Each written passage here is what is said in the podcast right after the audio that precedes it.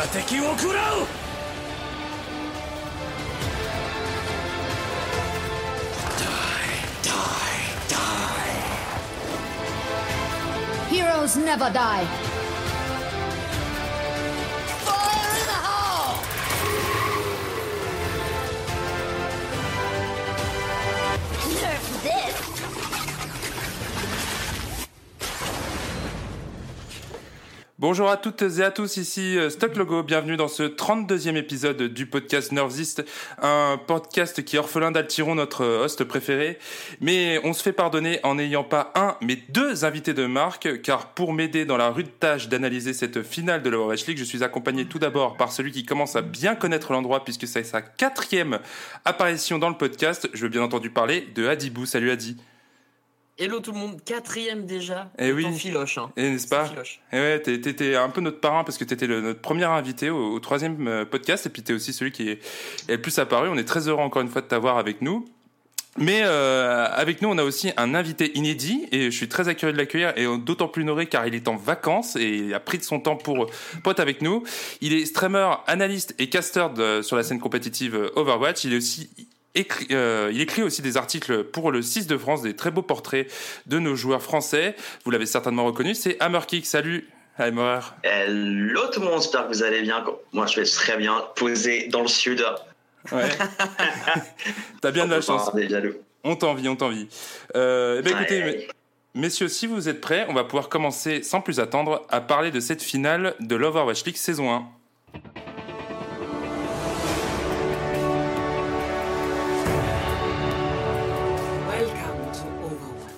Cette petite carte, 7 seulement, c'est ce qui aura suffi à Londres pour écarter Philadelphie et remporter assez facilement cette première saison de l'Overwatch League sur le score de 2 à 0. Euh, on était tous très hypés euh, de suivre cette finale et puis finalement, bah, euh, il n'y avait pas photo. Londres a largement remporté la mise en étant dominant. Et je vais vous poser une question, je pense que c'est la question que tout le monde se pose après, après ce match. Est-ce que c'était Londres qui était trop fort ou Philly qui était trop faible? Hammer, qu'est-ce que t'en penses? On va partir, je pense, sur ta première euh, proposition. hein. Londres était beaucoup trop fort. hein. Londres qui s'est vraiment remis d'un stage 4 absolument décevant, arrivé en playoff en perdant très très peu de cartes. D'ailleurs, justement, l'une des cartes qui était perdue, c'était Kings Row. On pensait d'ailleurs qu'ils allaient la perdre également contre. Ce n'a absolument pas été le cas. Et vraiment, ce qui a beaucoup aidé London et ce qui a fait la différence par rapport au stage 4, c'est que tu as des joueurs qui ont monté et grimpé en level. C'est incroyable. Je vais non pas être profit et gesture. Je pense qu'on les mentionnera tout à l'heure dans le podcast, mais ils ont été absolument monstrueux durant toute la série. Et Londres également, ils ont eu beaucoup plus de temps pour se préparer, j'ai l'impression. Et ils savaient à quoi s'attendre. Ils savaient qu'il fallait gérer Carpe. Ils savaient qu'il fallait mettre de la pression sur Neptuno, l'empêcher d'avoir son style de jeu. Et c'est passé avec brio, 2-0 sur la série. Ouais, Adibou, qu'est-ce que t'en as pensé de ce match, toi? Dans l'ensemble? Là, je rejoins, je rejoins Hammer. hein, finalement, c'est vraiment Londres qui a step up. C'est au début, on les sentait pas top. Ça démarre très mal face aux Gladiators, et puis d'un coup, ça se réveille, et puis ça passe en demi-finale. La finale face aux Philly Fusion, ils sont transformés en tyrans de l'exceptionnel. Il n'y avait rien acheté, et Hammer l'a souligné. Il y a des, il y a des joueurs qui sont juste transcendés au bon moment, et pas que Bédocine. Voilà, ça c'est pour la blague. Mais évidemment, Wow. Gesture qui a créé beaucoup d'espace. Profit qui était exceptionnel, Fury qui était euh, omniprésent et il n'y a rien à dire. Je pense pas que Philly ait déjoué, c'est juste que Londres a réussi à, à canaliser la méta là où peut-être c'était pas aussi simple que ça en, en stage 4. Et bien là, on s'est retrouvé avec euh, des, des compos qui fonctionnent bien, la triple tank, triple support qui est maîtrisée, Orisa, Chopper, le duo infernal qui est euh, catapulté à son paroxysme, bien loin devant ce que pouvaient faire les New York Excelsior. Donc, Oh euh. Non, vraiment, c'est- mérité. Et comme l'a dit Hammer, on est un peu triste parce qu'on était over-hypé. En plus, Philly démarre en gagnant Dorado euh, lors du, du premier BO, donc on est, on est tous en feu. Et finalement, eh bien, euh, comme à chaque fois, les Coréens gagnent quand on parle d'e-sport. J'espère que pour la saison 2, ça va changer. Ouais, le, Le, le- le- le score est, est assez sévère. hein. Euh, Une seule carte remportée par, euh, par Philly. euh, et mis à part Dorado, où ils tiennent, euh, c'est la première carte qui est jouée, et ils tiennent euh, sur le dernier point, comme ils avaient réussi à faire deux fois contre New York, assez mi- miraculeusement. Euh, après, sinon, Londres a, a été vraiment sans partage. Euh, ça aurait pu, quand même, le premier match aurait pu tourner à, à un 2-2, et après, euh, sur une map décisive, on ne sait pas trop ce que ça Oh, aurait pu oui. donner. Parce que cette map, cette map de Volskaya était quand même particulièrement intense. Il y a eu deux moments très forts sur le point 2, particulièrement quand euh, Londres attaque. La première, c'est euh, euh, un dragon avec ensuite une poco-bombe et, et- finalement Profit qui se retrouve avec Anzo tout seul sur le point après avoir fait un kill sur une merci absolument fantastique. Enfin, ça, c'était le premier temps fort. Et puis après, il y a eu bah, le, les 20 secondes de folie de Profit qui, sur Tracer, a été absolument monstrueux. On va peut-être euh, revenir sur euh, sur le, duel de DPS justement. C'était peut-être euh, la plus grosse inconnue de ce match. En, amont, quand on avait fait la preview avec avec Altiron, on avait eu beaucoup de mal à déterminer quel duo était le plus fort. Là, très clairement, Birdring et Profit, ils ont été dominants à mort. Il y a absolument pas photo, effectivement. Je crois que c'est la première fois qu'on voit Kerpe avoir une performance aussi médiocre sur un match de Rush League et c'est pas entièrement de sa faute parce que des lieux de fatal ont été notamment remportés par Birdring. Kerpe pouvait pas forcément prendre des duels correctement. Il était constamment pressurisé par les tanks. Et le fait d'avoir des tanks qui t'apportent du support lors de tes duels, ça va euh, vraiment faire la différence. Et en plus de ça, on est dans une méta où les supports jouent du hog ou de la tracer, et t'avais également Bidozine en tracer qui n'arrêtait pas de l'embêter, le Carpe. Donc, pour le coréen de Philadelphia, c'était pas possible, en fait, de réellement contester un Birdring qui avait énormément step up. Et profite, évidemment. Il a eu le MVP à la fin, c'est mérité, absolument. Et je pense pour moi, ce match, ça a été sa meilleure performance de toute sa carrière, je pense, vraiment. Euh, Adibou, euh, t'en penses quoi toi de, de la performance de Profit euh, sur les deux jours là? C'était monstrueux quand même ce qu'il a fait. Bah, ce qui est bien, c'est qu'à Murky, qui il arrive à résumer totalement ce qui se passe. Donc moi, j'ai plus qu'à à plus soyer finalement. Voilà. Sur Excuse-moi, points. Ah Non, mais t'excuses pas parce que c'est exactement ça. hein. Je pense qu'effectivement, Profit, il a joué le match de sa vie et ça tombe bien parce qu'il le fait au meilleur moment. Ah Donc, oui, euh, c'est voilà. c'est sûr. C'est vraiment là qu'on reconnaît les, les plus grands joueurs, que ce soit dans le sport traditionnel ou bah là maintenant dans, dans l'e-sport. C'est des joueurs qui arrivent à être beaucoup plus forts qu'en saison régulière, qui arrivent à être clutch, on va dire, pour reprendre des mots que l'on connaît tous, et qui, euh, bah, qui arrivent à perf là où effectivement tu l'as dit, Carpi, euh, bon il a pas, il a pas été, il a pas été brillant, mais voilà c'est vrai que Gesture était toujours sur lui. Puis ce qui est intéressant aussi, c'est que Gesture arrivait finalement à quasiment mettre de la pression tout seul, Ouais. qui permettait Ouais. à Fury de beaucoup aider ses supports là où finalement Exactement. les Philadelphia Fusion étaient obligés de- d'aller par deux, les, les tanks étaient obligés d'être à deux parce que sinon on l'a vu, Sado il rentre dans la mêlée, d'un coup d'un seul t'as tout le monde qui se focus sur Winston, il disparaît et du coup t'es en supériorité numérique. Et ça, ça a été un Ouais. des points aussi clés et essentiels pour cette équipe de Londres, c'est d'avoir un gesture qui pouvait se balader, qui pouvait embêter ses, ses, ses, sup- enfin, ses- euh, les supports et les DPS des, des Philadelphia Fusion. Et puis on parle aussi voilà du duel avec euh, avec Carpe, mais il faut dire que EQ aussi a fait ce qu'il a pu et là Ah encore il a il a pas été euh, il a pas été aussi puissant, aussi fort que d'habitude. Et mais c'est, je dirais il y a un petit côté effectivement où c'est eux qui ont déjoué. Mais encore une fois, c'est parce que Londres était trop fort, ils étaient partout. On a l'impression de toute façon, ils étaient 8 sur le terrain Londres. Et à partir de ce Alors qu'ils ont bah, que 7 joueurs dans l'effectif, c'est ça qui est, c'est ça qui est impressionnant. c'est-à-dire qu'il y en a un autre, on ne sait pas qui c'est, hein, mais il était là. Le fantôme de Londres était présent. Ouais, je, je, je- Pour euh, ajouter un petit point, un petit point, ajouter un petit point en plus, tu parlais justement de sport traditionnel, mais avec les performances de Profit et ce trophée Overwatch League MVP, s'il le souhaite, Profit, si d'autres nouvelles équipes Overwatch League décident de le recruter, il va pouvoir mettre les tarifs assez haut. Ah ouais. Ouais, ouais, ouais. Très Mais- très haut. Alors, on, en parlera tout à l'heure, mais euh, les équipes à partir de mercredi prochain peuvent prolonger leurs joueurs. Ils ont, il y a une option d'équipe sur tous les contrats Mhm. des joueurs, donc euh, il y a très très peu de chances que Profit s'en aille de Londres la saison Ouais. prochaine. Mais peut-être que s'il continue à jouer à ce niveau-là, dans deux ans, ça sera le jackpot. Euh, J'avais Ah oui. j'avais quelques, quelques stats pour, pour vraiment noter la performance de, de Profit sur Hanzo notamment. Vendredi, il a mis 67 secondes en moyenne pour charger un, un dragon avec Hanzo, ce qui est vraiment monstrueux. Monstrueux. C'est beaucoup, oui. Et euh, samedi, euh, bah encore une fois, ses ults, il les chargeait euh, de manière monstrueuse. Il avait 6,56 ulti ultimate euh, toutes les 10 minutes et 34% des kills de son équipe, encore une fois avec Hanzo. Euh, et ce que j'avais noté aussi par rapport à, à- à ce duo de DPS, c'est leur capacité à switch. Euh, ils ont été beaucoup plus rapides que, que les fusions pour euh, switch rapidement la compo.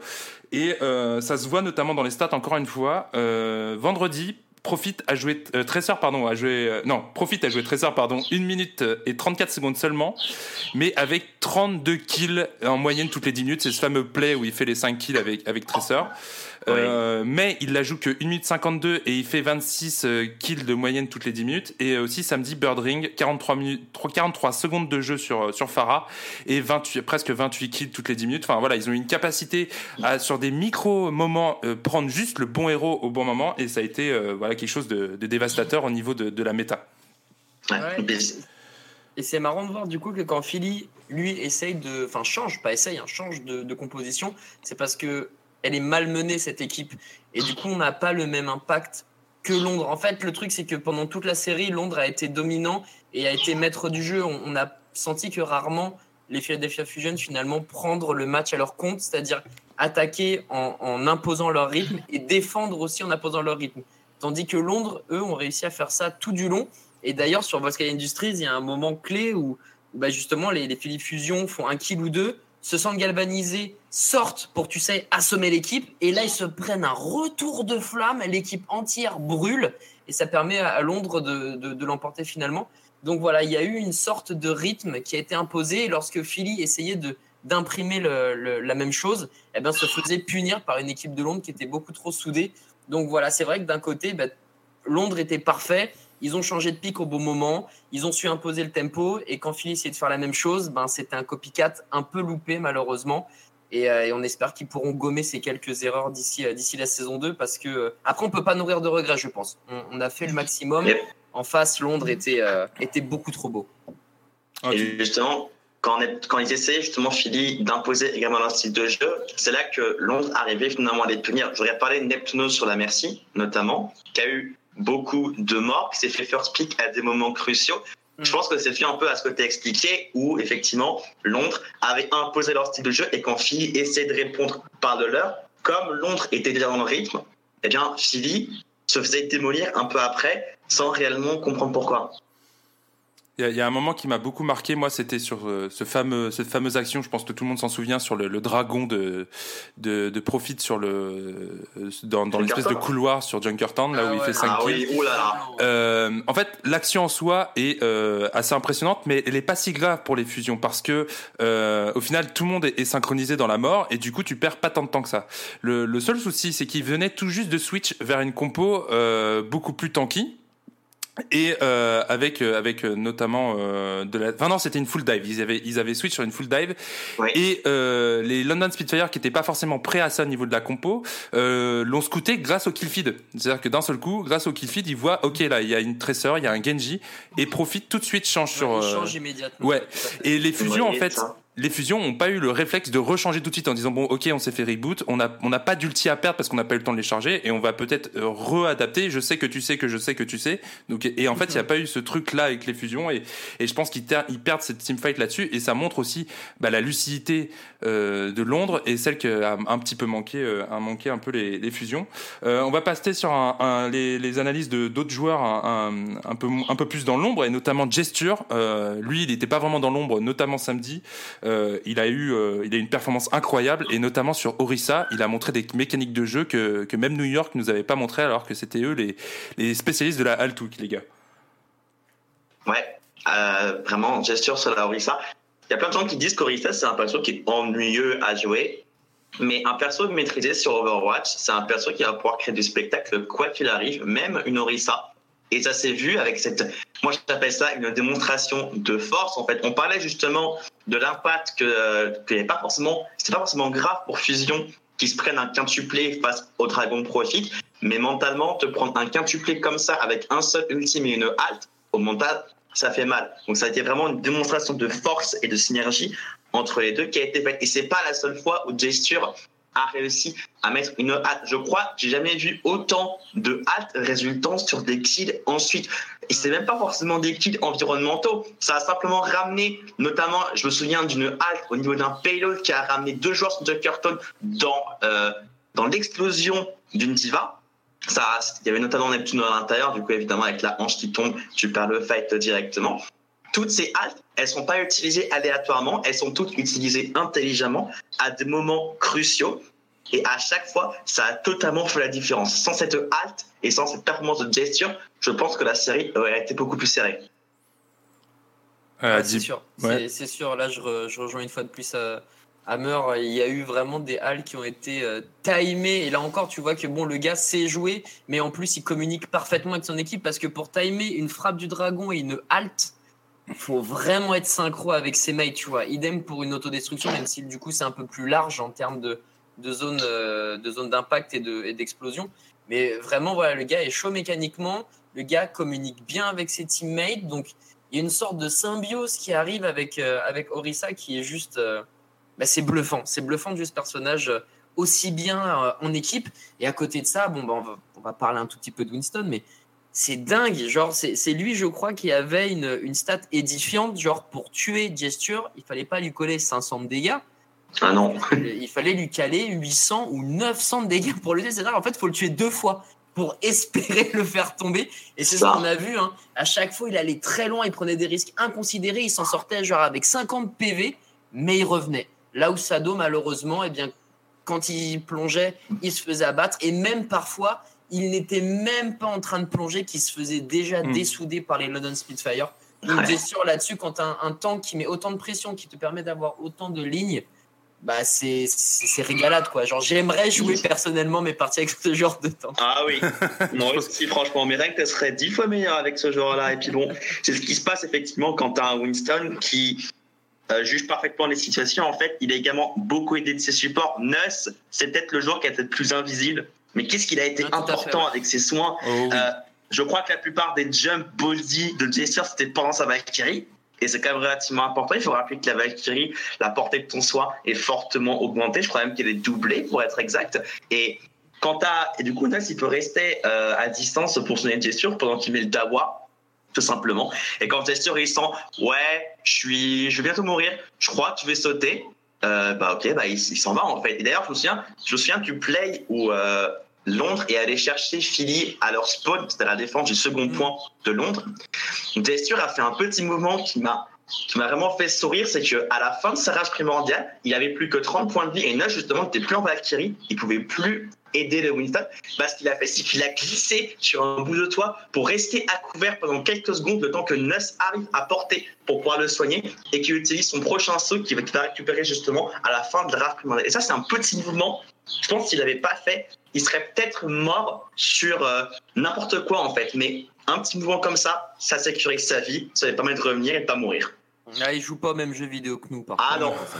non. ça c'est clair que non. C'est c'est- c'est le bo- c'est un boss final de Final Fantasy à trois formes en fait. Euh, Et, et tu, par- tu parlais de Nuss, il y avait une action aussi qui m'a particulièrement euh, marqué, c'était encore une fois sur Volskaya. À un moment donné, il est tout seul sur le point, il se met en Valkyrie et il arrive juste, tu sais, à se mettre à la hauteur Oh pour, oui, pour oui. contester le point, pour empêcher, euh, euh, pour empêcher que fu- les fusions cap.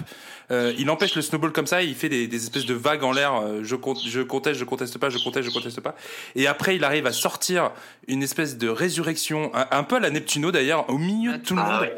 Euh, une action vraiment de très grande classe. Et voilà, c'est le genre de, de, de, de petites actions qui, qui sont pas aussi spectaculaires que les kills, mais qui font vraiment, euh, qui sont primordiales pour euh, pour qu'une équipe puisse euh, bah, remporter une map. Et puis à petites actions comme ça, par petites actions, bah, on remporte le match. Et un autre spécialiste des petites actions comme ça, Fury qui a encore une fois été extrêmement discret, mais terriblement efficace. Euh, il a encore, vous le disiez tout à l'heure, fait un excellent peeling. Euh, Gesture pouvait aller tout, euh, mettre la pression sur la backline adverse tout seul, et du coup Fury était là pour bah, pour empêcher euh, le Davois euh, et de, de, de sauvegarder ses, ses, healers. Et il a aussi été euh, fait quelques poco bombes. Hein. C'est pas c'est pas le plus connu dans ce registre, mais on, le sait depuis le début de la saison, il est capable quand même de faire de, de, de très beaux de très beaux kills avec son ulti. Et il a aussi il est surtout très fort dans la capacité à utiliser sa matrice. il a encore une fois avalé des dragons. Il a avalé une une graviton de poco sur sur Kings Row, la dernière carte jouée qui était absolument clutchissime. Euh, et, euh, et, aussi euh, sa capacité à survivre, il est, il est mort qu'une fois, 1,37 fois toutes les 10 minutes le samedi avec Diva. Donc vraiment un joueur très discret, mais ô combien précieux pour les, les Spitfire.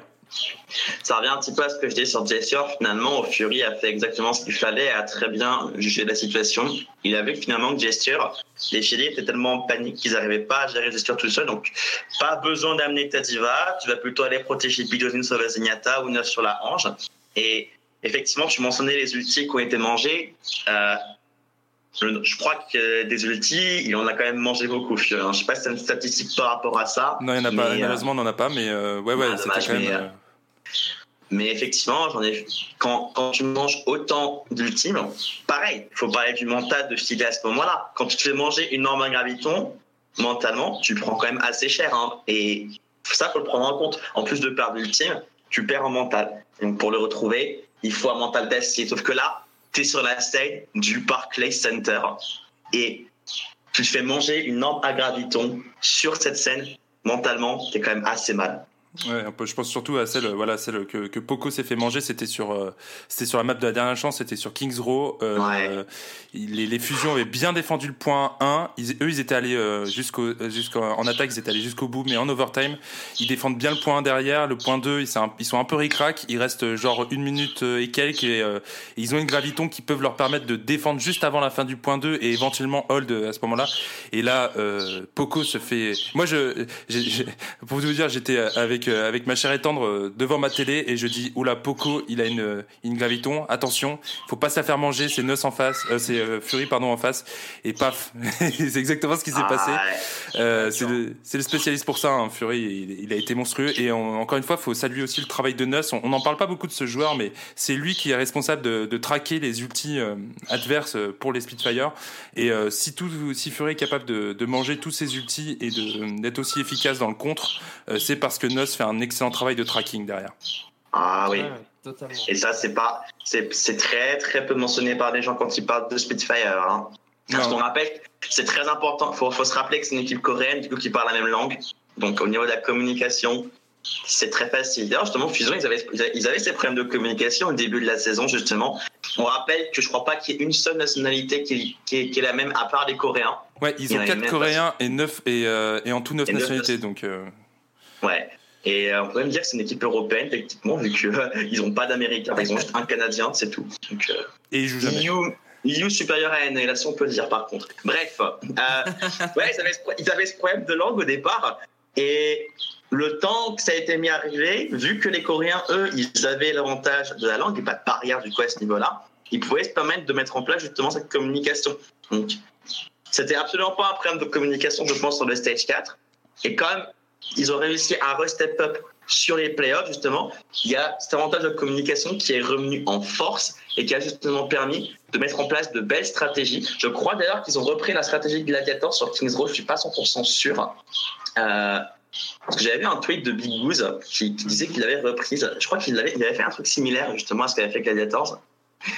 Tu veux dire la, la, fameuse, la fameuse avec Surfour qui fait feinter de. Ouais, voilà. Après, je crois que c'est juste passé derrière sans plus. Je me souviens un peu exactement. Je, mais, moi, je, il me semble pas l'avoir vu, en tout, ou alors en tout cas. Pas vu, par contre, il y a une équipe coréenne aux Contenders qui l'avait effectué 6 ouais. heures après. Et oui, 6 heures après. Oui, oui, oui. Lamentablement. Ah oui, oui, oui, oui. C'est vrai. Je l'avais vu. je l'avais vu en direct en plus. J'étais en mode, oula, faites ça maintenant. Ah non, mais regarde Watch League en face, les mecs. Hein. Je pense pas que ça passe. de toute manière, c'est. directement. Je crois que la vidéo, s'est fait sniper au spawn, bref. cette carte, cette carte est grillée. Hein.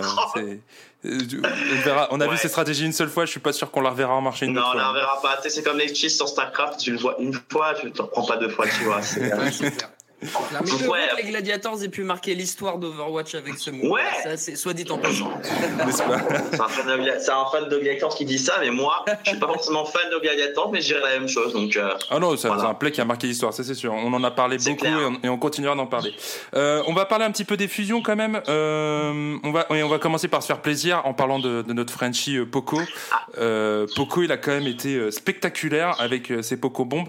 Euh, il a fait beaucoup beaucoup de kills et puis il en a fait des, des- des assez clutch. Malheureusement derrière ça suivait pas spécialement. Il arrivait quand même souvent à prendre la backline, mais les teamfights étaient, per- étaient perdus quand même en face. Euh, Est-ce que on peut dire que Poco a été le meilleur joueur des, des fusions sur cette finale? Euh, euh, euh, est-ce qu'on peut le dire? Moi, je le dirais parce que j'adore Poco, mais c'est difficile de juger parce que Poco avait trop de choses à faire en fait. Ouais. C'est-à-dire qu'il devait clutch avec ses bombes. Il devait protéger la backline, en- protéger Carpe quand il était pressurisé, protéger la backline, donc les supports quand elle était pressurisée, pressurisée pardon, et faire en sorte que Sado reste en vie. Mais une diva, en fait, peut pas faire tout ça en même temps, malheureusement. Et ça aurait été le travail des autres joueurs, justement, de lui retirer ce poids d'avoir tout à faire euh, finalement. Est-ce que Carpe aurait pu mieux se positionner? Je pense que oui. Est-ce que Sado aurait pu mieux se positionner? Je pense que oui. Mais de pas l'enchaînement d'erreurs de tout le monde, on arrive dans une situation où Poco a beaucoup trop de choses à faire. Et d'ailleurs, je pense que c'est également la même chose pour Neptuno en fait. Trop de choses à faire, totalement balayé dans le cerveau en mode qu'est-ce que je fais, qu'est-ce que je fais, qu'est-ce que je fais, la panique, tout ça. Derrière ça, euh, les Spitfire en profitent. Ouais, effectivement, là-dessus, tu peux pas être au four et au moulin quand tu joues Diva. Il faut absolument que tu aies des objectifs clairs. Et c'est ce qui pêchait, par exemple, lorsque tu avais le duo Fraggy-Poco, vu que Fraggy, bon, bah, c'était Fraggy, mais il rentrait dans l'art, c'était son style de jeu, etc. Mais comme Ah il oui. mourait quand même assez régulièrement, Poco était obligé de, de pile, donc d'aider son, son mate, son, son tank, plutôt que d'aller aider la backline. Et normalement, Sado, quand il est arrivé, lorsqu'il y avait ce duo Sado-Poco, bah, il se sentait beaucoup mieux parce que Poco était libre de faire quoi que ce soit. Et là, on est retombé en fait dans les travers des filifusions du début, c'est-à-dire que comme Sado se faisait victimiser malheureusement par les fusions, bah, Poco était obligé le plus souvent de rester avec lui. Si c'était pas le cas, parce que ben Sado mourait, donc on était en infériorité numérique, et là il fallait aider les petits copains. Et si tu le faisais pas, on a vu Poco beaucoup de fois très agressif, mais en fait il rentrait dans l'art de quelqu'un et tout de suite après il faisait demi-tour parce que c'était déjà le feu dans sa backline. Et même quand il faisait des, des, clutch où il arrivait à prendre Nuss, donc à prendre la hanche des London Spitfire, à faire des doublés, à faire des triplés, où on se dit, bon, bah voilà, c'est fait, là, à 3 contre 6, Philly Fusion va gagner. Eh ben, t'avais toujours un Fury, un Gesture qui était là pour contester. Et on l'a vu à de moultes reprises, on l'a vu sur Oasis, sur les jardins, où un teamfight qui devait être gagné, et bien finalement, les Philly Fusion perdent parce que Londres était, était là tout le temps, partout. On ne sait pas par quelle magie noire, messieurs, hein, mais c'était impressionnant de voir que, effectivement, euh, même quand les London Spitfire n'allaient pas bien, eh bien, ils arri- ils arrivaient toujours à retomber sur leurs pattes. Et, et là où Poco a joué euh, finalement comme il a pu et en étant très bon, mais il ne pouvait pas se dédoubler malheureusement. Et ben voilà, tu dois faire des choix et on peut pas lui reprocher malheureusement. Et j'espère qu'il n'aura pas de regrets parce qu'il a vraiment fait le maximum. Mais, euh, mais voilà, c'est un peu tristoun, mais tu peux pas attaquer pile, tu peux pas faire une belle poco bombe et être dans ton méca à ce moment-là, puisque aussi quand tu fais une poco bombe, quand t'es en bébé diva, c'est là où tu es le plus, euh, le plus fragile finalement. Donc, euh, donc Poco, effectivement, a peut-être été le, le meilleur joueur de ces Philadelphia Fusion. Mais voilà, euh, comme vous le savez tous, hein, Overwatch est un jeu d'équipe et il faut pas un joueur qui brille, il faut vraiment deux, trois, quatre, quasiment toute l'équipe à son, à son paroxysme pour pouvoir espérer l'emporter. Je préfère se demander si Philadelphia n'étaient pas tous sur la même page, en fait, puisqu'effectivement, si Poco est dans une situation où il doit gérer et la front et la backlane, est-ce que justement c'est parce qu'on n'est pas un peu split côté fusion finalement? Est-ce que justement on n'aurait pas dû adopter plus un style défensif ou alors effectivement un style complètement agressif pour que Poco ait moins de choses à faire? Ouais, c'est sûr, c'est sûr, c'est le jouer peut-être plus paquet, peut-être essayer plus de 3 tanks, 3 DPS, euh, 3 tanks, 3 supports, pardon, aurait Ouais. été euh, peut-être une clé, une des solutions, comme ça Neptuno serait peut-être moins mort euh, souvent. Oui, c'est euh, vrai. Parce que le pauvre, il a pris quand même de, de sacrées cartouches, notamment Ah oui. euh, samedi, samedi, le pauvre, qu'est-ce qu'il a pris comme dégâts, Neptuno Il s'est fait first pick sur le en P1 euh, de Voskaya d'ailleurs en défense. Ils allaient, Mm. ils étaient sur le point de full hold, je crois en plus. Et Ah, c'était c'est sur, sur cette action pour moi que, que l'on doit gagner d'ailleurs. Ouais, c'est terrible. Hein. Cette map de Volskaya, c'est peut-être une, une, des cartes les plus intenses qu'on ait jamais eues euh, ah, oui. en Overwatch League et peut-être même dans toute la scène compétitive. Euh, oui, après, bon, on a, déjà parlé du, du reste des, des, fusions. On a parlé de Pierre Pay qui a eu du mal euh, dans le duel de Widow, notamment sur le, sur le premier match. Euh, en deuxième, c'était un peu mieux. Il, a, il, nous a, il nous a fait un peu le spectacle aussi. Il a sorti un très beau Doomfist euh, sur Kings Row. Ça, ça, ça a fait Mm, plaisir. c'est Ah oui, effectivement. Il était un peu plus clutch quand même hein, sur, euh, sur le deuxième match, mais on, on, on, on attendait plus de lui. En tout cas, on connaissait plus de lui. Et euh, voilà, les, les fusions euh, sont un peu carpé dépendants, on le sait depuis longtemps. Et euh, quand il est quand il est pas capable de voilà, d'étendre son talent sur toute une rencontre, bah c'est forcément plus difficile pour les fusions. Et puis il y a Sado aussi, on en a parlé aussi. Euh, Sado qui avait fait de très très bons playoffs. Euh, on commençait à vraiment le sentir euh, dans le rythme après sa suspension de 30 matchs. Euh, il a eu beaucoup plus de beaucoup plus de mal. Il a tenté un peu comme gesture de faire des solo dives, d'aller euh, mettre la pression sur les sur les sur les îles tout seul, mais malheureusement pour lui, bah lui, euh, il y avait euh, Fury qui était là, il y avait euh, même les, les, les, les healers arrivaient à bien se défendre et euh, il est mort beaucoup de fois. Euh, J'ai une petite stat Euh, sur samedi euh, en tant que Orissa, il est mort. Euh, il est- non, j'ai pas cette stat. Oh, bah non, j'ai pas j'ai pas les stats. J'ai Ah, oublié de bah. les imprimer malheureusement, mais en tout cas, j'a- j'avais noté qu'il était mort énormément de fois. Vous irez voir les stats vous-même. Je suis désolé. Et euh, ça a vraiment, ça a vraiment posé, un, vraiment posé problème pour les fusions. Euh, pour cette équipe de Philadelphie, euh, Adibou, euh, est-ce que, est-ce qu'on peut, est-ce qu'on se dit que euh, la saison est quand même réussie? Ça, c'est sûr. On- personne ne les voyait en finale avant la fin de la saison. Est-ce qu'on se dit que l'année prochaine sera peut-être la bonne pour eux Ah, totalement, totalement. Les Philly Fusion, ils ont, ils ont réussi à, à sortir un, un superbe joker. Et bon, ils sont tombés contre plus fort qu'eux, mais à côté de ça, ils ont réussi à sortir les grands favoris en battant les New York Excelsior. Donc, évidemment qu'on y croit. On va attendre, évidemment, tous les transferts. Est-ce qu'il va y avoir des départs surtout? Parce que les nouvelles, les nouvelles arrivées, bon, bah, il y aura toujours un temps d'adaptation et on va connaître finalement la base de cette équipe. Mais si jamais il y a des transferts, si imaginons Poco est transféré dans une éventuelle équipe avec un nom parisien, on ne sait pas, on suppute, on est dans la nébuleuse. Mais évidemment, genre, euh, on, on attend vraiment de voir les transferts. Mais si on garde en tout cas ce, ce même groupe, ce, ce groupe qui peut travailler d'autres compositions, un groupe très flexible, qui n'est, où il y a quasiment plus d'OTP, euh, évidemment, les fusions pourront arriver et euh, directement avoir une, une belle cape et une belle ceinture de favoris. Euh, Hammer, euh, on peut quand même euh, globalement euh, féliciter le travail de Kirby. C'était quand même pas Ah facile. C'était pas facile pour cette équipe en début de saison. Ils ont pas eu de pas eu de pré-saison à cause de problèmes de, de, de visa. Euh, Yes.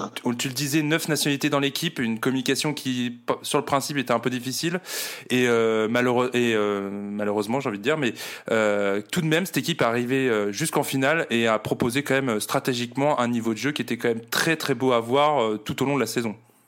Kirby, c'était vraiment le bon choix de coach finalement pour, euh, pour Fusion, puisque Kirby, en fait, il était habitué à des équipes de ce style de fusion, avec des équipes, avec des joueurs qui ont une nationalité différente, ce qui était chez Hammers. Et Hammers, c'était évidemment un joli mix de nationalités. Ensuite, effectivement, il a été récupéré euh, chez Fusion. Et il a très très bien géré le coup. Évidemment, il n'était pas seul, il était accompagné de l'ancien coach de United AS, et il y a Busy en analyse. D'ailleurs, pour moi, c'est un des meilleurs analystes, hein, notamment parce qu'il propose du contenu à côté pour nous. Ça, c'est important, je pense, qu'un analyste, de pouvoir proposer du contenu aux autres, euh, de proposer des petits articles comme il le faisait. C'est très sympathique, d'ailleurs, je vous invite vraiment à les regarder. Il y a des choses très intéressantes à lire. Mais en tout cas, tu as ce petit, cette petite brochette de stage, justement, qui était derrière. Je crois d'ailleurs qu'il y avait également un man- un manager ou un coach également, un coach assistant coréen dans le tas. Ça également, c'est très important pour la Ouais. liaison entre nous, les, hommes de l'Ouest et les Coréens, évidemment. On avait le cas avec justement euh, Los Angeles Valiant qui avait un traducteur euh, en anglais-coréen. On a également le cas avec Bichou chez Gladiators. Lui, c'est littéralement un joueur, hein, donc euh, ça transcende, ça transcende le délire. Et ouais, rien de plus à dire finalement sur un staff coach qui a été finalement irréprochable finalement. Et justement, Fusion, c'est peut-être ceux qu'on dont on a moins reproché euh, le travail de coach en fait finalement, puisque Mhm. ils sont restés dans l'ombre, ont proposé les stratégies, ont proposé les changements de joueurs, ils ont amené Snilo au bon moment. Je me souviens de game où Snilo a été amené, c'était le meilleur timing. Et sur ces playoffs justement, ils sont très bien adaptés à la méta et le staff euh, également euh, leur a permis de faire cela.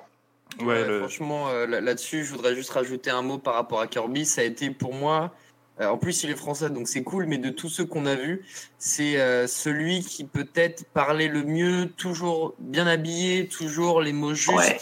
Et il était, il était magnifique pour la finale. Ouais, Ah oui, il était- était trop bien habillé, hein. Il, était, il était vraiment parfait.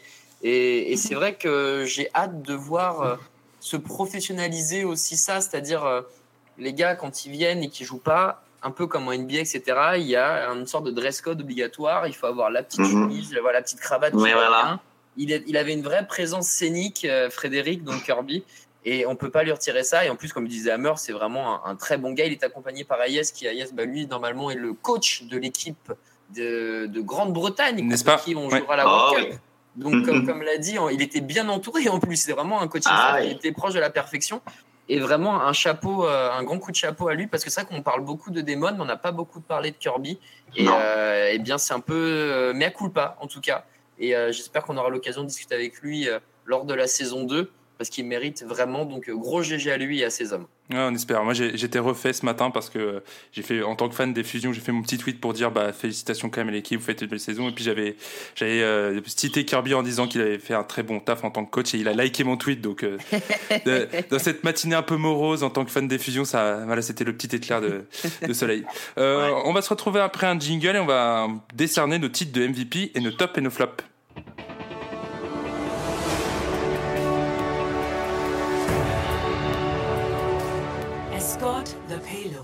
Et voilà, quel magnifique euh, jingle fait par euh, Altiron. Euh, les gars, on va commencer par décerner nos titres de MVP. Alors, le, MVP officiel, on l'a dit, c'est Profit. Mais vous, si vous aviez la, décision qui était que entre vos mains, vous auriez pris qui Hammer T'aurais choisi qui? Aïe, aïe, aïe. Moi, je pense quand même, pour la finale, en fait, ça va également rebondir un petit peu sur, sur le reste de la saison. C'est Ikshio de Philadelphia Fusion. Euh, ce qui est quand même incroyable avec ce joueur, justement, c'est que personne ne l'attendait, en fait. Tout le monde, au début, quand Fusion a été annoncé, était en mode, OK, on va se taper un petit Shadowburn qui va faire le taf avec son pareil, Genji, qui va tuer absolument tout le monde. Ah, wait, excusez-moi, à partir du stage 2, on commence à voir Ikshio.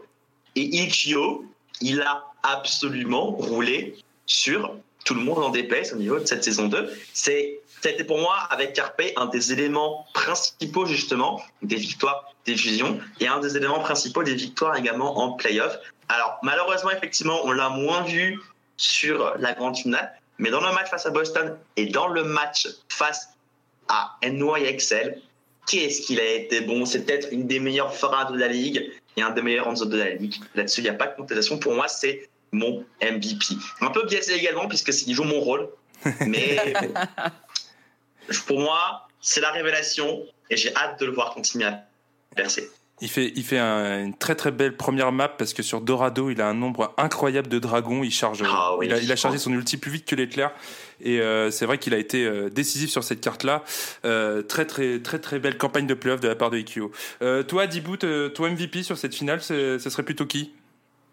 Euh, alors, ça serait pas Profit pour le coup. Je mettrais pas le, tu sais, le, le MVP sur le quarterback euh, sur le, meneur de jeu. Je mettrais vraiment le MVP sur Gesture. Je pense que sans lui, Londres n'aurait pas pu être aussi dominant, n'aurait pas pu prendre autant de risques, n'aurait pas pu être autant agressif. Donc, euh, donc vraiment, je, je- lui donnerais le, trophée à Gesture qui pour moi était impressionnant. Et en plus, il a su retrouver un second souffle sur Orissa alors que euh, on avait euh, on avait tous dit que bon bah Londres c'était sympa c'était mignon mais ça irait pas au bout quoi que ça allait se faire manger par les lions et en fait pas du tout. Ils ont juste éclaté la scène Overwatch durant ces playoffs. Donc euh, moi je mettrais le MVP des, finales à gesture après pour Ikyo c'est vrai que euh, il a été tellement bon que je lui donnerais peut-être c'est le MIP celui du euh, du joueur qui s'est le, plus amélioré durant la saison en tout cas parce que c'est vrai que il arrivé on se dit bon bah déjà le premier match il prend la place de Shadowburn ok on va voir ce que ça donne. Et le mec direct il fait un, un quadruplé avec une lame du dragon il met tout le monde d'accord dès son premier match sur un donc euh, donc vraiment là-dessus je rejoins Hammer pas pour la finale mais pour l'ensemble de sa saison ça, ça serait mérité On parlait, on parlait de- du talent de Kirby, c'est aussi bah, d'avoir su euh, détecter ce, ce joueur et, et de l'avoir amené sur la scène, euh, sur la plus belle scène de- de- du Pro Overwatch. euh, vraiment un très beau joueur. Et moi, je vais te suivre aussi. Je vais mettre gesture. Euh, sincèrement, avant ces playoffs là, si j'avais un MVP à mettre, avant les, les finales, pardon, si j'avais un MVP à mettre sur les playoffs, j'aurais mis euh, Bedozin, qui avait été absolument fantastique sur les deux premiers tours. Mais là, sur cette euh, sur cette finale, euh, le gameplay, les, les mécaniques de jeu de, de gesture étaient euh, au bord de la perfection et euh, il m'a vraiment euh, subjugué par son talent. Euh, très très très beau gameplay. Euh, c'est quand même rigolo de se dire que ce gars-là de gesture là, il est pas en équipe de Corée. Euh, profite qui a été Ah, pas en équipe de Corée. Profite, il est même pas au All-Star Game. C'est-à-dire que Profit, là, il est en vacances, vacances jusqu'au début, jusqu'à la, jusqu'à la saison 2 de l'Overwatch League. Donc, euh, Ah, c'est ouais. incroyable de dire que ces joueurs-là, qui étaient quand même, euh, à un moment donné, totalement oubliés parmi les observateurs mm, dans, le, dans les compétitions des meilleurs joueurs euh, du monde, euh, là, ils ont été vraiment Mm. incroyables, quoi. Vraiment. Là-dessus, je serais pas entièrement d'accord pour Profit, par contre, puisqu'il vient quand même d'un tournoi prestigieux. hein. Euh, s'il- si son équipe entière a été récupérée, c'est grâce à un Royal Road, une Royal Road, on appelle ça, c'est-à-dire de remporter son tout premier tournoi majeur, en fait. Toute première participation, on le remporte, c'est l'Apex, avec justement les Ouais. GC Busan à l'époque. C'est comme ça qu'ils ont été repérés, notamment par, euh, par Londres, en fait. Et c'est comme ça qu'ils ont été euh, amenés en Overwatch League. Leur performance à l'Apex, elle était absolument incroyable. Et c'est comme, justement, ces joueurs-là, on les connaissait de là.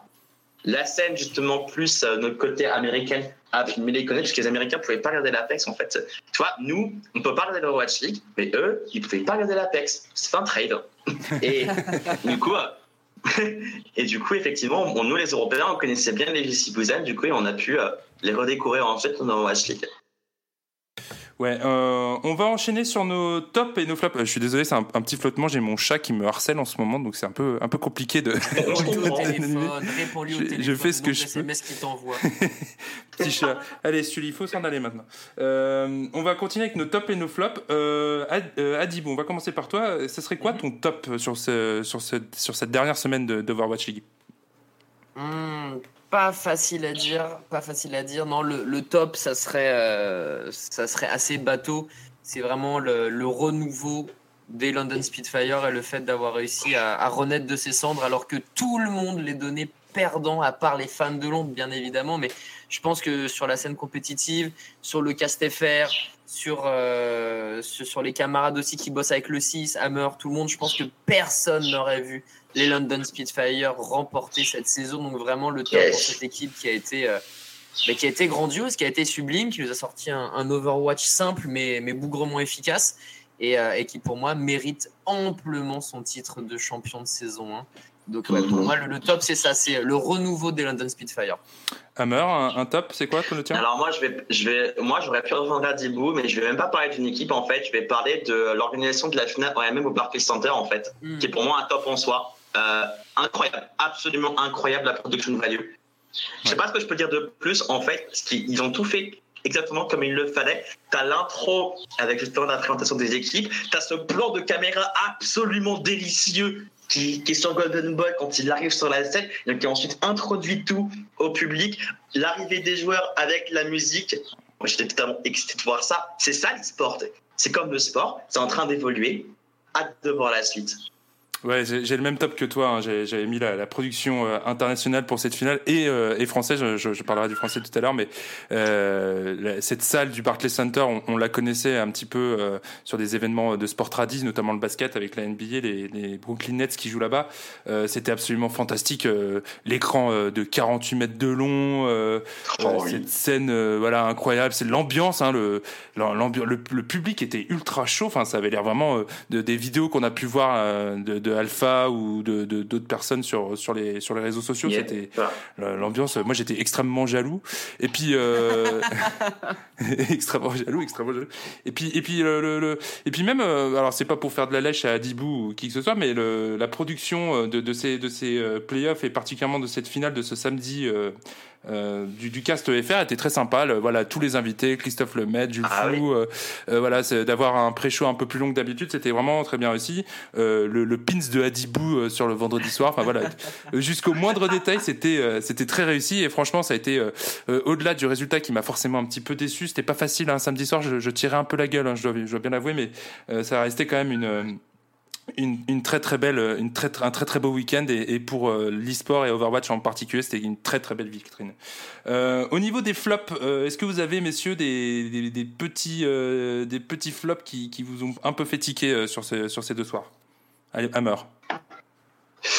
Alors, laisse-moi réfléchir deux secondes. Euh, Je pourrais dire DJ Khaled, mais je vais pas le faire. Ah, mais c'est, il Je vais pas le faire. seul, Le pauvre, c'est dur. Le pauvre, oui. Il- paraît- J'ai vu en plus sur. Il paraît que dans la salle, c'est, il y avait une bonne ambiance, mais euh, Ouais, Alpha- mais bonne Alpha- ambiance, mais pour moi, ça correspondait pas du tout à ce qu'on sait à Swag pour une finale d'Overwatch. En fait, on pouvait non, ouais, J'ai pas euh. En fait, moi, de- les commentaires que j'ai vus, justement, c'est qu'il il avait oublié qu'il était sur une scène d'e-sport et une scène Overwatch League, en fait, tu vois. bah, Donc, le- euh, le- faudra que je regarde vite fait la performance, mais. Écoute, j'ai parti sur ça en flop finalement, puisque c'est peut-être la, la seule chose qui n'était pas forcément une excellente idée, tu vois. DJ Khaled, je crois que c'est lui qui fait la voix de l'intro. Là, ça passe. non, Mais c'était quelqu'un d'autre, c'était pas lui. C'est quelqu'un d'autre pour Ouais. avoir été son nom, bref. C'était Vincent, je sais Mais- plus trop quoi, mais c'est pas, c'était pas lui. Ouais, mais je sais pas. Euh, un rappeur aussi connu que ça, il aurait fallu qu'il s'adapte un petit peu au public qu'il avait. J'ai pas l'impression que ça a été fait, donc euh, dommage, dommage. En fait, ce qui était terrible, c'est que c'est même pas un rappeur, c'est un DJ. Donc, euh, il, il, C'est rare en plus. il, ça. il rappait à peine sur ses chansons, c'est-à-dire qu'il était sur scène, il, y avait, il était tout seul avec euh, bah, son DJ qui était derrière, et puis en fait, il disait DJ Khaled, et puis euh, I say DJ, you say Khaled, enfin, tu vois. Et, et c'est vrai Voilà, que peut-être que dans la salle, les gens chantaient, dansaient, ça pouvait être sympa, mais en tout cas, dans le canap, euh, c'était un peu cringe as fuck, hein, comme on dit. Euh, c'était pas vraiment. euh, Moi, été encore sur la route, je crois, moi, donc j'ai loupé ça, mais j'ai regardé un petit peu, effectivement, vite fait les VOD et les commentaires. bon, ça ça m'aurait pas plu personnellement, je me serais ennuyé. ils feront mieux l'année prochaine. Euh, Adi, toi, c'est quoi ton flop? Ouais, un, un petit peu, c'est vrai que DJ Khaled, il a fait de son mieux, mais ça manquait de percus, ça manquait de, ça manquait peut-être de danseurs et de danseuses, ça manquait d'un petit euh, spectacle son et lumière, on va dire à l'américaine. À- à la Super Bowl, ils quoi. savent le faire. Ah, yes, j'avoue. Et même lors des mi-temps de NBA, t'as toujours le feu des distributions de t-shirts, les pom-pom girls, les mascottes, euh, des jeunes joueurs qui tentent des lancers francs. Enfin bref, genre il y a vraiment toute, toute, euh, on va dire un amusement, une récréation autour de, de ces temps-là. Et c'est vrai que là, ça manquait un peu, mais c'était la première. Il fallait être carré, il fallait être propre. Donc je pense que là, Blizzard a réussi son coup. Juste effectivement, bon, DJ Khaled tout seul sur une grande scène, c'est un peu bizarre. Mais après, euh, en termes de flop, j'ai pas été, j'ai pas été vraiment euh, déçu par quoi que ce soit. Après, évidemment, le, le fait que les Gladiators sortent, bah, ça m'a fait mal au cœur. Mais bon, vu que c'était Londres euh, et vu qu'ils ont gagné, je, je ne peux que- qu'acquiescer, que, Ouais. que poser un genou à terre. Mais, euh, mais sinon, il n'y a pas eu vraiment de, de flop. Non, j'ai vraiment adoré tout ce qui s'est passé. Même nous, en tant que casteurs, et comme tu l'avais souligné, on a eu la chance d'avoir du beau monde sur le plateau. Entre, entre Julien, Christophe et, euh, et le bon vieux Skyheart, bah, on, a vraiment été gâtés. Donc, euh, ouais, là, pour le coup, je, j'ai kiffé. J'ai adoré l'ambiance aussi sur. euh, du public qu'on a pu entendre au début du cast. Et apparemment, effectivement, quand on était dans la fosse, comme le soulignait Alpha, c'était vraiment le feu international. Mais ouais, je vais rejoindre Hammer là-dessus. Le, seul petit flop, ça serait peut-être pour la saison 2, maintenant qu'on sait que c'est carré, on sait que c'est acquis. À mon avis, c'est plus pour les investisseurs qu'ils ont fait quelque chose de très light et de très, entre guillemets, corporate. Mais pour la saison 2, pas hésiter de mettre les petits plats dans les grands et de faire comme d'autres scènes e-sport, notamment League of Legends, ou même il y a eu du PUBG, je crois, euh, la semaine d'avant, ils ont fait un show de dingue. Et bien voilà, de bosser un petit peu plus la scénographie, le spectacle, son et lumière, etc., pour que vraiment on puisse être fédérateur. Peut-être que voilà, ça, nous ça nous a plu, on a eu des frissons parce qu'on aime et on connaît Overwatch, mais pour quelqu'un, notamment bah, Chips, qui le disait sur ses tweets, lui, bah, vu qu'il regarde parce que c'est la finale, mais que c'est pas un habitué entre guillemets d'Overwatch, eh ben il manquait ce petit truc qui lui permet de se dire, waouh, alors moi Overwatch, je suis pas un grand fan, je suis pas un grand joueur, mais là j'en ai pris plein les yeux, plein la gueule, et je reviendrai pour euh, pour la prochaine étape. Ouais, un exemple que, Blizzard pourrait prendre pour euh, chorégraphier justement, je le sais, c'est euh, The International Dota. Je t'invite à regarder la, la- la cérémonie d'ouverture Mhm. du TS, de TI6, qui est absolument incroyable, avec une énorme mise en scène. Et également, je t'invite à également regarder le, le reveal de la 7.00. Non, c'était le reveal de, de Wood. C'est comment il s'appelle déjà le perso? De Monkey King, justement, où ils avaient fait une chorégraphie sur scène absolument incroyable. Ça, c'est des choses qui sont très bien faites pour hyper les gens. En plus, c'est un rapport avec le jeu, parce que c'était le reveal d'un héros. Mhm. Et c'est quelque chose qui pourrait être fait sur Overwatch. Tu vois, par exemple, ils ont révélé des skins pour les All-Stars. On aurait peut-être pu faire une petite chorégraphie au passage, par exemple. Ouais, pas. ou des cosplayers peut-être. Ouais, Ça- Ouais, des cosplayers. Mais carrément, en plus, c'est que Blizzard, ils adorent les cosplayers. J'arrête pas de Mm. voir des, des retweets du complet Overwatch de cosplay absolument splendide. Ça aurait pu être intéressant. Il y a un concours de cosplay, carrément. Pourquoi pas, soyons fous. Ah oui, et puis en Après, France, bon, on a, on a certaines cosplayeuses qui ont du talent. Donc, euh, Ah oui, pas. Oh oui. Ils auraient pu sinon euh, officialiser le- certaines équipes pour l'expansion pour l'année prochaine euh, au, au- Aussi. au hasard. Ah, euh. le- Ouais, mais ça, je pense que c'était trop tôt, en fait. Non, d'ailleurs, il paraît qu'ils ont. euh, c'est c'est tombé juste avant, euh, juste avant le, le deuxième jour de la finale. Euh, Il y a des, ils ont fait, ils ont signé dans dans le Barclays euh, apparemment avec une équipe euh, avec Atlanta. On en parlera tout à l'heure. Euh, moi, j'ai un tout petit flop juste euh, qui a un peu fait saigner mon cœur de, de fan des fusions. Encore une fois, Euh, c'est Bedozin qui en conférence de presse a, a pas du tout mâché ses mots, mais alors pas du tout. Ah Il, oui. il a dit, euh, en tra- je, je le traduis du, du, de l'anglais traduit en coréen, donc je sais pas ce que ça donne, mais euh, je pensais pas que ce serait aussi facile. J'espère que l'année prochaine, on aura un adversaire plus coriace. Ouais, Euh, Ça, c'est du vieux trash talk. euh, Oui. qui, C'est ça, qui pas lieu d'être. Pour moi, ça, ça n'a pas lieu d'être avant. Et une fois que c'est terminé, tu baisses les armes et voilà. Genre, tu, tu, restes, tu restes doux, tu restes poli, etc. Ça, c'est du trash talk pour moi qui. Ça, ça vaut pas grand chose. Je trouve, Non. je trouve pas que ça avantage, mais je trouve ça un peu dommage. Parce que même dans le sport traditionnel, tu peux avoir ce genre de comportement, mais quand vraiment il y a une animosité entre des joueurs ou des équipes, où vraiment, tu vois, il y a eu des choses qui ont été dites, qui ont pu blesser, dans ces cas-là, voilà, on Yeah. renforce la victoire en faisant un peu le mariole. Mais là, ils se sont tous serrés la main, il n'y a pas eu d'embrouille, il n'y a pas eu de drama. Donc voilà, c'est ça, c'est le trash talk peut-être de trop. Voilà, mais c'est mon avis. Après, Ouais. c'est à l'américaine, ça peut se comprendre. On va dire qu'il y a d'autres moyens de, il y a, il y a d'autres moyens de, de savourer sa victoire euh, que, que de ça. Absolument. Et, Ah bah euh, après, donc Twitter, ils sont partis au resto. hein. Moi, moi, moi, j'aurais aimé manger là. hein. Moi, je voyais, les- je voyais la tête de la viande. Je me suis dit, hmm.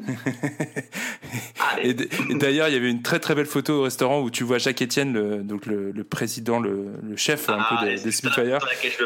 Euh, ouais, c'est ça. Ils Oh, sont trois. Il y a donc Jacques Etienne, euh, Gesture et Profit. T'as Jacques Etienne et Gesture qui font un, un très beau doigt d'honneur et, et, et Profit Ah qui oui. s'était, il profite justement qu'il y avait eu une, une amende de, de, de 1000 Ah oui. dollars pour pour avoir mis un doigt d'honneur euh, en scène, qui, qui lève le, le pouce euh, gentiment. euh, C'était très très mignon. Bah voilà. Ouais, il. Ouais, euh, très très très très sympa au, au contraire de Bédozine. Eh bien écoutez, on va arriver sur la dernière séquence de ce podcast après après le jingle, ça va être l'overtime.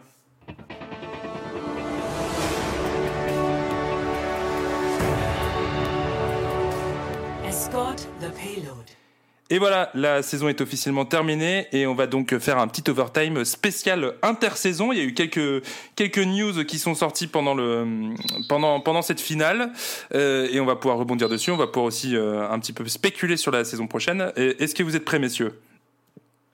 Toujours, hein. Oui, toujours. Bon, c'est parfait. Euh, je mets la, la petite musique de fond qu'on- que nous, on n'entend pas à l'enregistrement, mais qui sera rajoutée comme toujours. Euh, c'est parti. Euh, à partir de mercredi, les équipes pourront prolonger leurs joueurs et faire des transferts. Quel sera, selon vous, selon vous le, le transfert un peu fou qui va se produire? Hammer, t'as une idée? Hmm. Hmm. Ah là là. Bah, tu tout à l'heure. Et beaucoup de joueurs qui qui vont, gagner en valeur de par leur performance, finalement. Et ce qui serait incroyable, c'est que Carpe sort de fusion pour aller dans une nouvelle équipe entièrement coréenne. Est-ce que ça serait mieux pour lui au niveau de la période de la langue? Euh, Oui. Mais je pense qu'effectivement, ça surprendrait plus d'un et moins inclus parce que je pense que Fusion ont une excellente base qu'il faut absolument faire fleurir en fait. C'est important que Fusion reste ensemble, je pense, pour qu'ils puissent percer.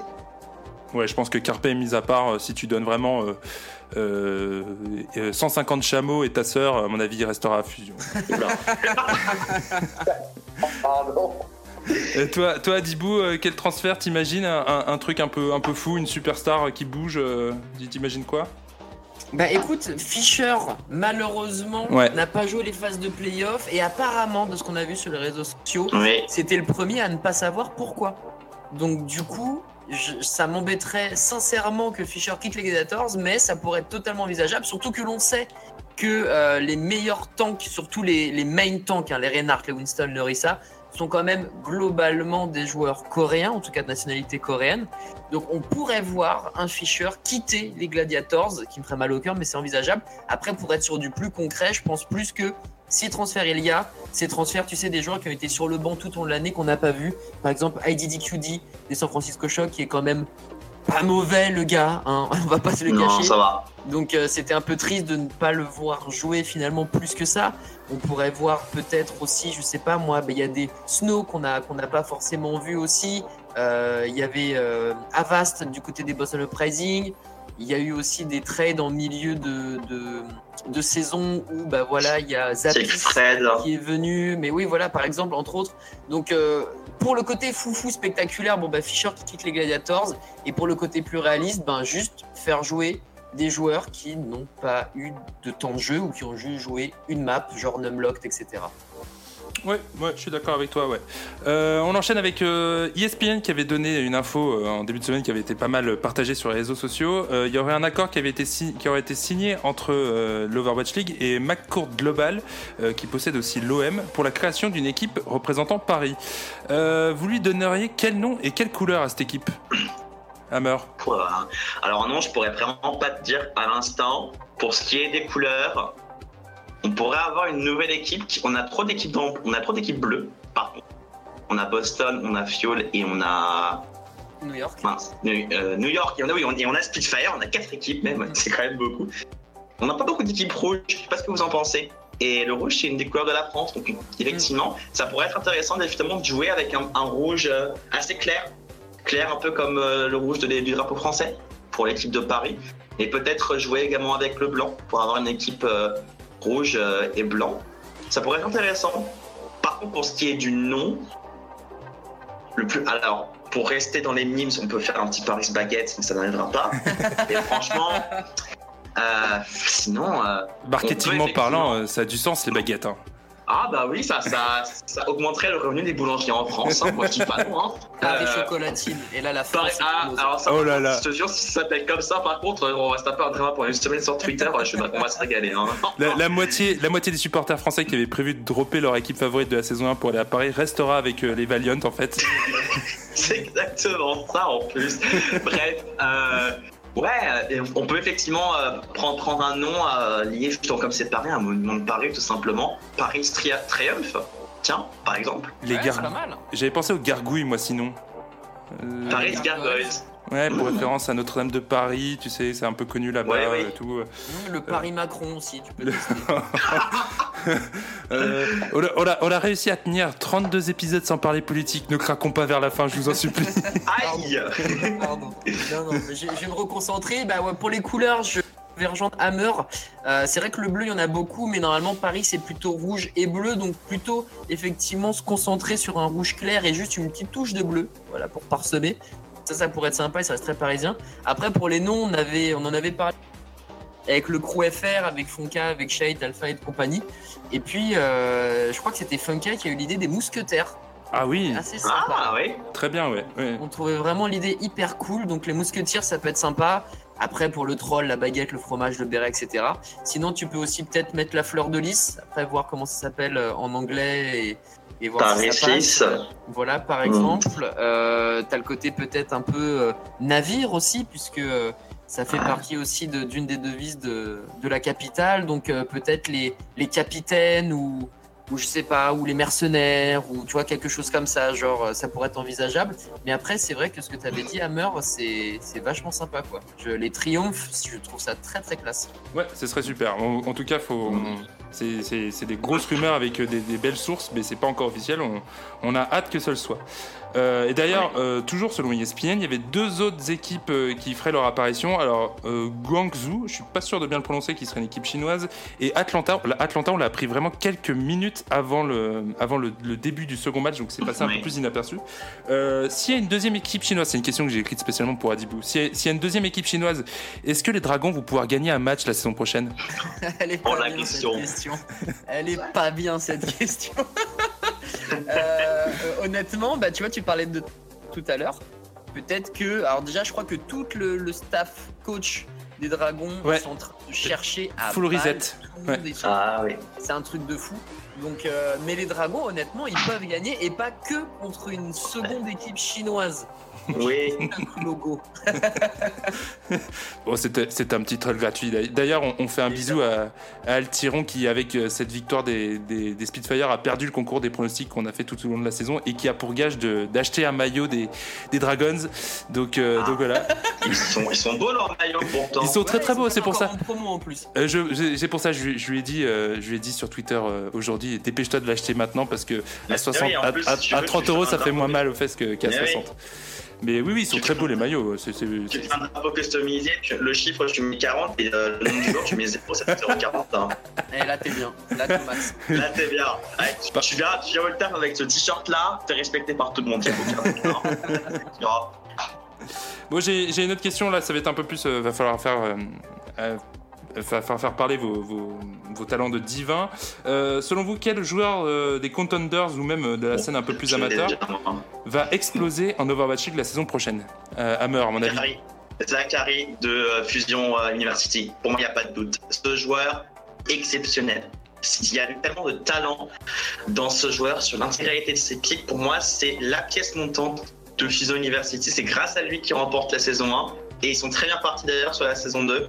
C'est le MVP des Contenders NA saison 1. Et il y a moyen qu'en saison 2, ce soit le cas. Faudra que je regarde leur match plus en détail, mais je pense qu'en saison 2, il va également continuer à être exceptionnel. Et quand il aura parce qu'il a que 17 ans, quand il aura 18 ans, il sera en Overwatch League sans aucun doute. C'est un, un DPS, tu disais, c'est ça hein? Ouais, c'est un DPS. Ouais, pour les, Flex, j'ai envie de dire. Pour les, pour les fusions, ça va être euh, une, une vraie problématique à un moment donné parce qu'ils ont déjà, euh, ils sont déjà blindés au niveau du poste DPS. S'ils récupèrent derrière ce joueur euh, lié- via leur, Ah, oui. l'équipe affiliée, il va y avoir comment, commencer à avoir embouteillage du côté de, de Philly. Euh, Après, peut-être qu'il sera pas chez Fusion. Hein. on, on va, oui, oui, mais pour le Ouais. coup, ils ont quand même une option sur le joueur étant donné qu'il Yes. qu'il est pour les, C'est pour vrai les qu'il y a ça, effectivement. Il y a ces nouvelles règles là, je vais oublier. Ouais, ouais, puisque Oui. on, on le rappelle pour la saison 2, euh, ils ont la possibilité de faire des, des, des- des two-way binding contracts, comme on dit, c'est-à-dire Ouais. des, des joueurs qui peuvent Hey. jouer et en Contenders et en Overwatch League avec un, un certain quota de matchs dans, dans les deux compétitions, mais ça Ouais. permet de, de faire tourner et des joueurs qui, euh, comme, on, par- comme on citait tout à l'heure, euh, je pense à, à Snow, à Avast, euh, Joe Master, les IDDQD, ça permet à ces joueurs-là d'éventuellement avoir quand même du temps de jeu sur des compétitions officielles et non pas juste prac et streamer.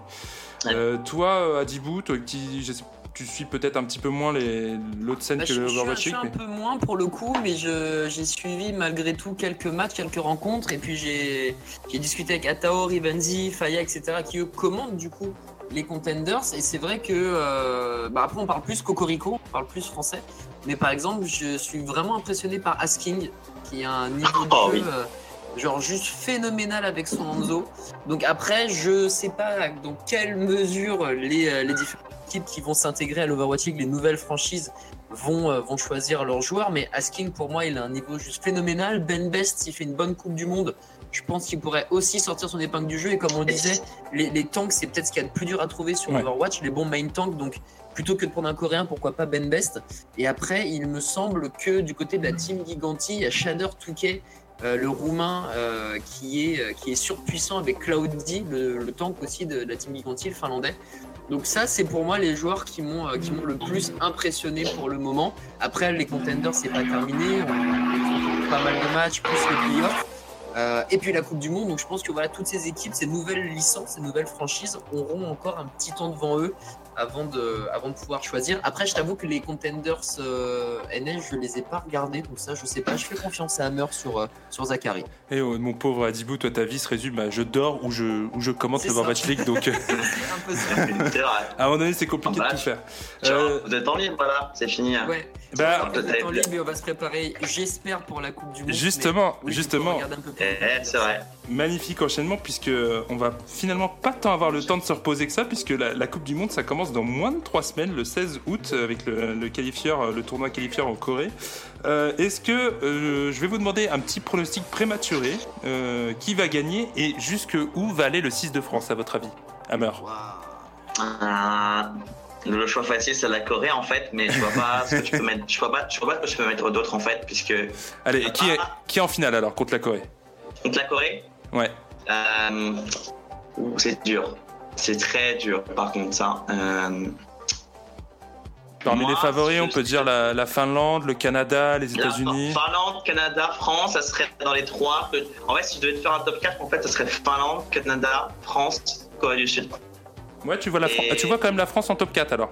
Ouais, je pense qu'il je pense qu'il y a assez de talent pour, euh, pour un top 4. Ouais, ok. Et toi, Adi? Tu. Alors, l'année dernière, j'étais vraiment surfan du Canada et je suis Bien vu. finale, donc je me dis j'avais une voilà. Et cette année, je vois vraiment la Finlande tout éclater. Donc, veux- euh, je mettrais la Finlande euh, aller hyper loin, sachant que la Corée du Sud est prenable parce que c'est ils ont décidé de miser finalement sur euh, à 80% genre les New York Excelsior.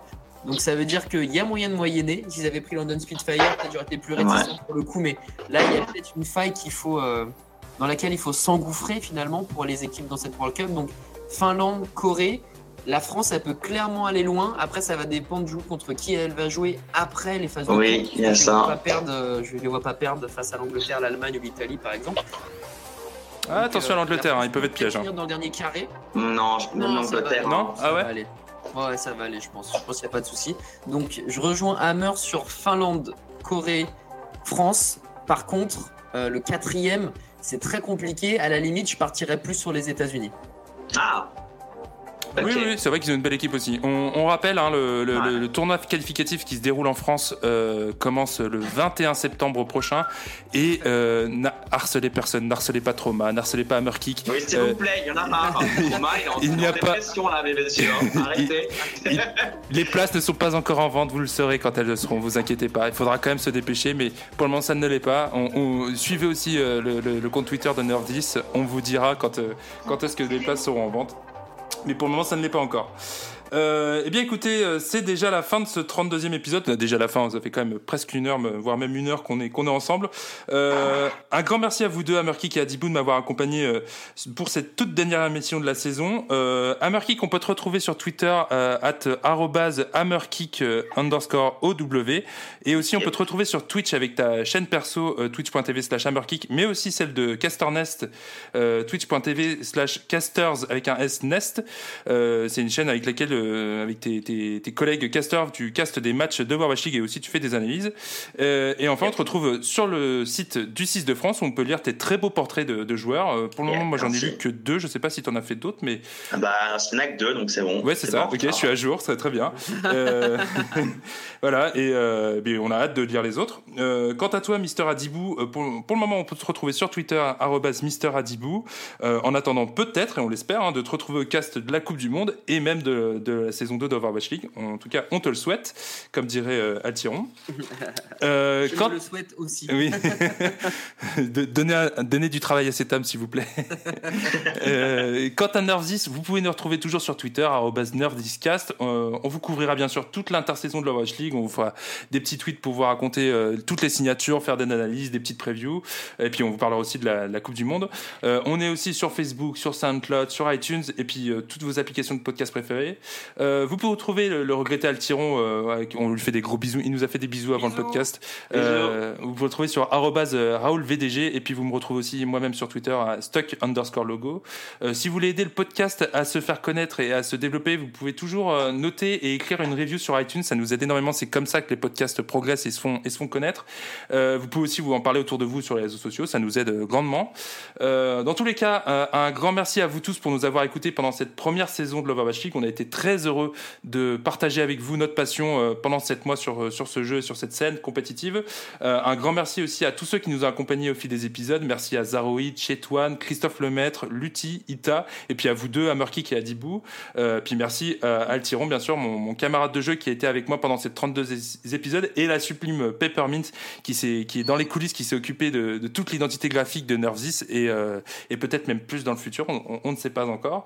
On se retrouvera bien évidemment la saison prochaine pour parler avec vous euh, de cette saison 2019 de Robot On, se retrouvera peut-être même certainement avant. On fera peut-être des podcasts pour, euh, pour débriefer l'intersaison et la Coupe du Monde 2019. En attendant, euh, merci à tous. jouez bien, passez de très bonnes vacances pour ceux qui ont la chance d'en avoir. Et on se retrouve très bientôt. Salut à tous.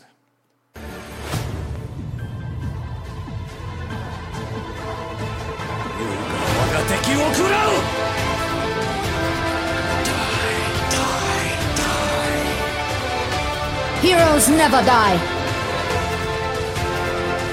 Nerf this!